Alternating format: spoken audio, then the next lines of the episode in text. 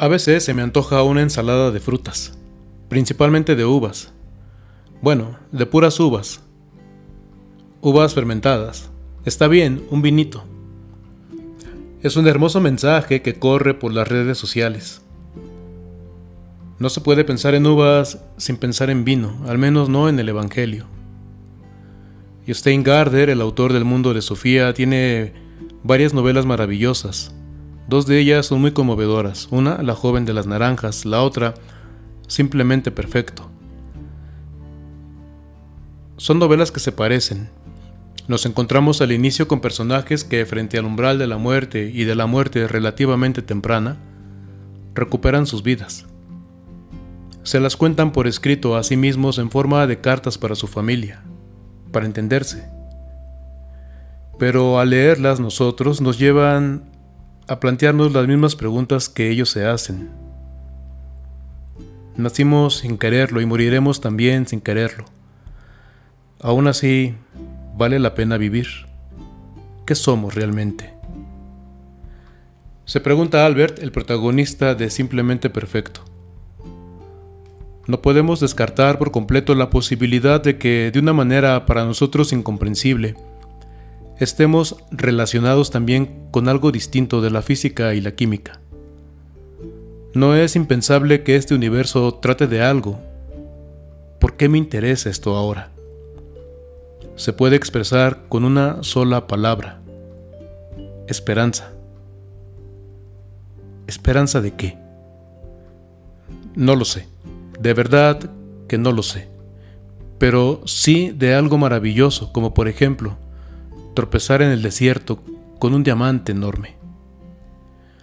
Para Albert, el momento de las preguntas llega cuando, tras sentir dolor y cada vez menos movilidad en la mano izquierda, es diagnosticado con esclerosis lateral y regresa al inicio de su relación con el amor de su vida. La joven con quien se casaría. Regresa en sus recuerdos a la primera vez que salieron de paseo y se encontraron con una cabaña como de cuento junto a una laguna y así, saliendo de la consulta médica a la cabaña va Albert, tras conocer su diagnóstico, a recuperar su vida, a escribir para entenderse y a plantearse una decisión final. Si quiere seguir viviendo en su enfermedad o si prefiere ya no vivir. Es la opción del suicidio. Las palabras de Jesús sobre la relación de su Padre con él y de él mismo con los suyos yo soy la vid verdadera y mi Padre es el viñador. Yo soy la vid, ustedes los sarmientos. Tienen lugar en la noche de la última cena, en el momento del simposio. Los banquetes tenían dos momentos, el formal, el de la comida propiamente dicha, el banquete, y el informal, el simposio, que es como nuestra hora del amigo. Muchas veces cuando era niño mi papá tomaba una cerveza y le llamaba a mi abuelita materna por teléfono a su suegra y le preguntaba, ¿qué hora es, comadre? La hora del amigo, compadre, le respondía mi abuelita y buscaba ella misma algo con qué brindar. Y así se seguía en la llamada. No deberíamos permitir que se nos pierdan estas bonitas costumbres. Las palabras sobre el viñador, la vid y los sarmientos son palabras, pues, dichas en el contexto de la amistad y del brindis. Quizá Jesús tendría en las manos una copa de vino y su mirada iría del vino a sus amigos de ida y vuelta, sabiendo como sabía que él mismo era el vino que se derramaría, la vid que estaba a punto de ser podada y que sólo sobrevivirían los sarmientos alimentados por su misma savia, por su espíritu, por su amor llevado al extremo. Los demás, los demás serían mucha hoja y nada de uvas para dar vino. Porque no podemos olvidar que el primero de los signos en la narración del cuarto evangelio del evangelio del discípulo amado, el primero de los signos con que Jesús manifestó su gloria fue el agua convertida en vino en las bodas de Caná. Una fiesta de intensa alegría donde por fin Dios y su pueblo se desposan en amor y en fidelidad para siempre. El amor de Dios en el vino de la fiesta, en la fiesta del amor. El judaísmo mayoritariamente se había convertido en una religión de sacrificios y rituales de pureza, y se había olvidado de la alegría del amor. La vid y los sarmientos son también un símbolo del pueblo judío, y con tantos ritos de pureza y sacrificios el pueblo era como una vid llena de hojas, sin uvas para el vino, sin fruto para el amor. Pero vino Jesús y nos trajo el vino de Dios. Vino Jesús con el vino del amor y de la alegría. Vino Jesús y vino para ser bebido. Por eso es bueno regresar al inicio de este cuarto evangelio, el del discípulo amado, para volver al momento del encuentro con nuestro Dios, cuando comenzamos a caminar detrás de Jesús y Él nos preguntó, ¿qué buscan? Le respondimos con otra pregunta, ¿dónde vives, Maestro? Y Él nos llevó a vivir con Él y de ahí nos llevó a la boda, a la fiesta, al amor. Al inicio lo llamábamos rabí, maestro, queríamos ser discípulos. Al final, en la cena de despedida, Él no nos llama discípulos, nos llama amigos. A lo largo de la historia se nos ha olvidado el vino. Pensamos solo en frutos y frutos como sinónimo de obras buenas, porque todo lo moralizamos y queremos hacer muchas cosas para salvarnos nosotros. Pero el fruto de la vid es la uva y el fruto de la uva es el vino, es decir, el amor y la alegría. La alegría de vivir, de encontrarnos con el Padre que nos ama, con el Hijo que llevó el amor al extremo, con el Espíritu que es el amor mismo con mayúscula. Los frutos no son obras, son una manera de vivir que solo puede expresarse en gestos y palabras de amor y de alegría y de esperanza, como dice Albert, el protagonista de Simplemente Perfecto, simplemente perfecto, como el universo. Que una pizca de algo distinto en su origen o en sus leyes y no habría materia, ni vida, ni seres humanos, ni amor, ni conciencia, ni nada. En algún momento de la historia dejamos de vivir la alegría del encuentro de amor con Dios y comenzamos a pensar solo en pecados, en impurezas, y nos obsesionamos por la pureza como si Dios, que es amor llevado al extremo, fuera a dejarnos de amar y fuera a rechazarnos. Por eso la invitación de Jesús es a permanecer en Él, en Él y en el amor, en Él que es amor.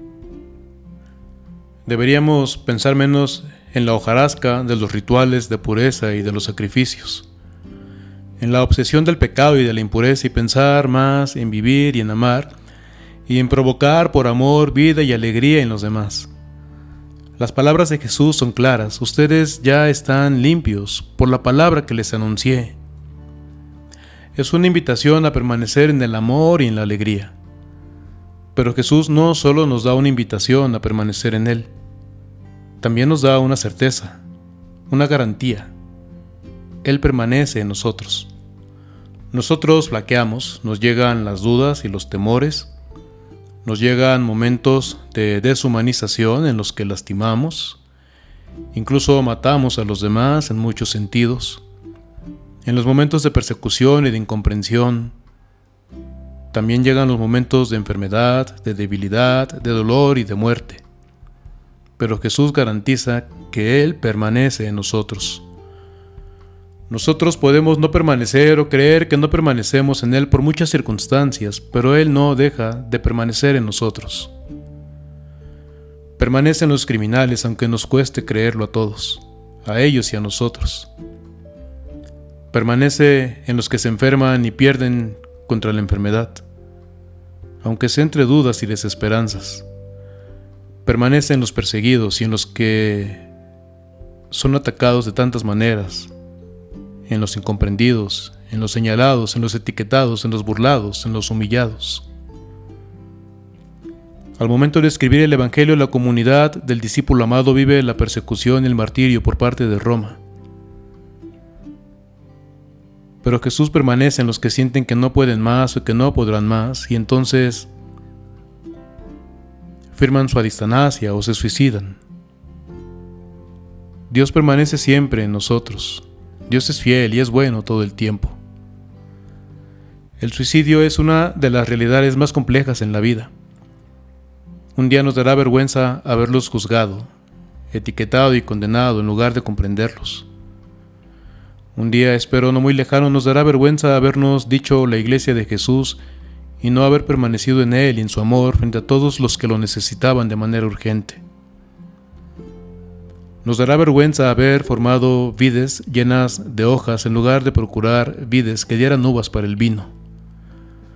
Nos dará vergüenza haber educado para el miedo en lugar de haber liberado para el amor. La vida y el amor son como un enorme diamante con el que nos topamos aparentemente por accidente en el desierto. Nacimos sin quererlo y moriremos sin quererlo, incluso los que se suicidan, que independientemente de las razones nadie se suicida por puro gusto, sino porque la vida se volvió como una fiesta sin vino, como un camino lleno de abrojos y espinas que había que recorrer arrastrando grilletes. Una vida así no es vida, pero al final hay esperanza, la esperanza de que el Señor permanece en nosotros, siempre, amándonos como a la samaritana, curándonos como al ciego y al paralítico, alimentándonos como el pastor alimenta a sus ovejas, resucitándonos como a Lázaro, porque ¿cómo podría abandonarnos aquel que no se bajó de la cruz? ¿Cómo podría no permanecer en los que ama aquel que permaneció fiel al amor? ¿Cómo? Imposible.